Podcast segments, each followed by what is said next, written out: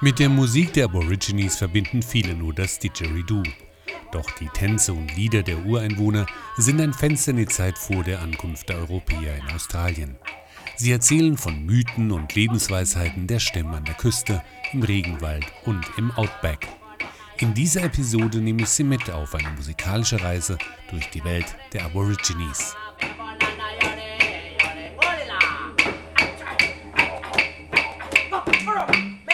Sie hören eine Folge der Audio Travels mit Henry Barchett. In der Welt der Aborigines gibt es keine Schrift. Wichtigstes Kommunikationsinstrument für die einst über 500 Stämme waren die Lieder und Tänze, um ihr Wissen von Generation zu Generation weiterzugeben, so der Künstler und Volkskundler Aaron Weeks, der aus Lara, das im Norden von Queensland liegt, stammt. Ich würde sagen, dass nicht der stärkste oder der mutigste Jäger eines Stammes der war, der am meisten respektiert wurde, sondern derjenige, der die meisten Lieder kannte. Er war der mächtigste, weil er alles über den Clan und seine Geschichte wusste und alle Zeichen deuten konnte konnte. Das Lied ist etwas sehr Machtvolles in der Kultur der Aborigines. Untermalt wurden die Lieder vom rhythmischen Klopfen von Schlagstöcken und Bumerangs. Nur in Gegenden, wo Termiten dicke Äste aushüllten, benutzten die Stämme das Didgeridoo.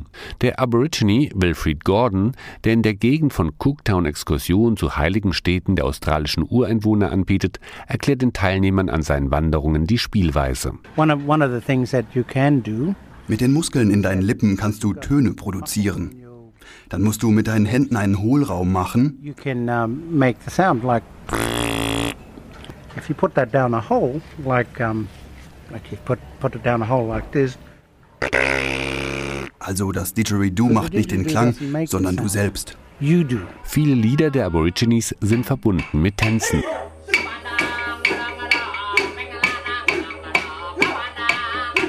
Die meisten Lieder und Tänze dienen nicht der Unterhaltung, sondern der Vermittlung von Wissen, so Graham Derek Blanco vom Malalanji-Stamm im Südosten Queenslands. Die Tänze sind sehr wichtig für uns Aborigines, denn sie lehren uns die Moral und Prinzipien, wie wir uns in unserem Stamm zu verhalten haben und auch unsere Sitten und Gesetze.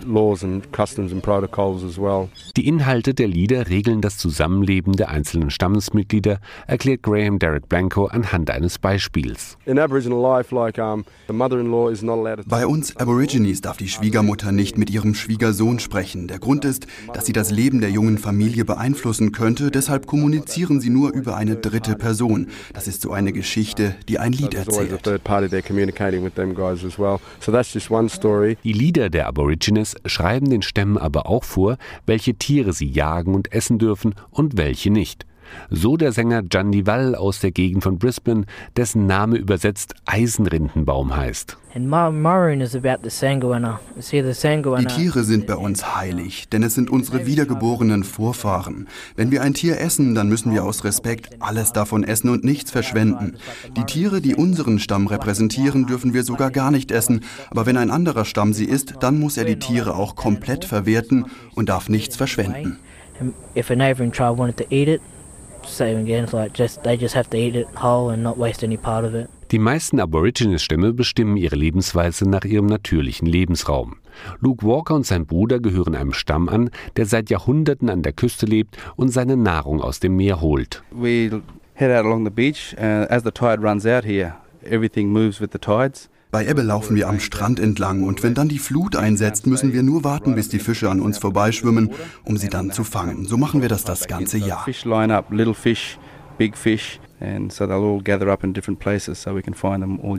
Wie ihre Vorfahren laufen die beiden Brüder auch heutzutage mit einem Speer bewaffnet durch das Watt und die Mangroven. Man weiß nie, auf was man trifft und man steckt nicht in jedes Loch gleich seine Hand oder seinen Fuß. Mit dem Speer kann man erst ein bisschen stochern, anstatt seinen Zeh irgendwo reinzuhalten und ihn von einer großen Krabbe abgezwickt zu bekommen. Es ist also immer gut, einen Speer zum Erkunden dabei zu haben. An manchen Tagen zeigen die beiden Brüder Touristen, wie sie ihren Lebensunterhalt bestreiten. Doch auch an diesen Tagen ändern sie ihre Touren nicht. Das ist unser ganz normales traditionelles Leben, mit dem wir unsere Familie gesund ernähren, ohne dass wir ein Vermögen ausgeben müssen.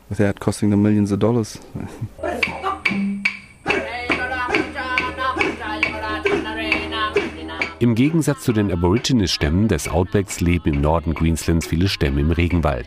Von der kleinen Siedlung Kukuyalanji aus zeigt Rodney Bilgermore, dessen Nachname übersetzt Salzwasserkrokodil heißt, auf einer Wanderung, wie die Stämme hier im Einklang mit der Natur lebten. Für uns ist der Regenwald unsere Lebensquelle. Alles, was wir anfassen, die Früchte, die Pflanzen, das Wild, damit leben wir in Harmonie. Bei uns gab es keinen Grund für Gier und Neid, denn jeder hat vom Regenwald profitiert. Everything was bartered for. We, everything, everybody had a das Wissen um die Wirkung des Regenwaldes haben die Aborigines zum Teil weitergegeben. So gehört zum Beispiel zu der Daintree Eco Lodge und Spa ein Wasserfall, der schon von den hier ansässigen Stämmen für Behandlungen genutzt wurde, so die Managerin Jenny Wilson. Das ist ein wichtiger Ort für die Aborigine-Frauen. Der Wasserfall war jahrhundertelang der Ort, wo sie ihre Heilungen und Reinigungen vornahmen. Den Männern war es verboten, dorthin zu gehen. Die ganze Gegend hier hat eine große Bedeutung für die Kultur der Aborigines.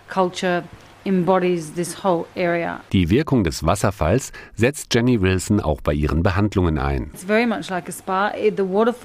Der Regenwald ist wie ein Wellnesscenter. Wenn man zum Beispiel unter dem Wasserfall sitzt, dann bekommt man eine Nacken- und Rückenmassage. Auch die rituellen Handlungen der Aborigines haben Wellnesscharakter. Wir benutzen Ocker, denn auch die Aborigines benutzen Ocker. Wir zerstoßen den Ocker und machen daraus eine Paste, die wir auf die Haut auftragen. Wir benutzen auch den weißen Lehm aus dem Bachbett. Die Aborigines haben sich damit während ihrer Traumzeitzeremonien angemalt. Sie glauben, dass sie durch die Reinheit und Energie der weißen Farbe eine Verbindung zu ihren Vorfahren und der Geisterwelt aufbauen können.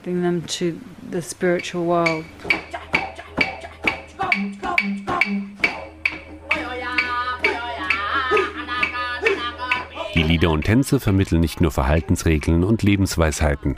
Sie transportieren auch die mystischen Legenden der australischen Ureinwohner.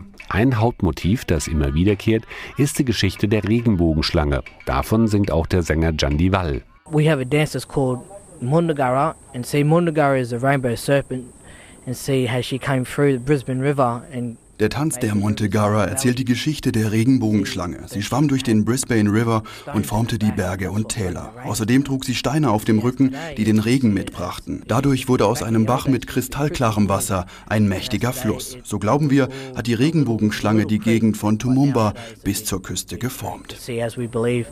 That the rainbow serpent come through all the way up to Toowoomba die Lieder und Tänze der Aborigines sind ein kleines Fenster in die Zeit vor der Ankunft der Europäer in Queensland. Aber eine Welt, die nicht leicht zu erschließen ist, so der Künstler Aaron Meeks.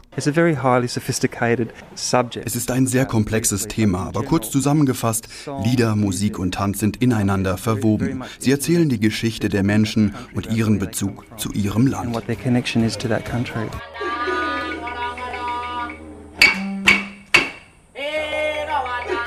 Heutzutage spielen viele Aborigines bei Folkloreveranstaltungen Lieder und tanzen zur Unterhaltung von Touristen. Die traditionellen Stücke wird man dort nicht sehen, denn das wirklich wichtige Wissen der Aborigines wird bis heute nur zwischen den Stammesmitgliedern ausgetauscht. Es ist eben nur ein kleiner Einblick, den die Ureinwohner Australiens den Besuchern in ihre Vergangenheit gestatten.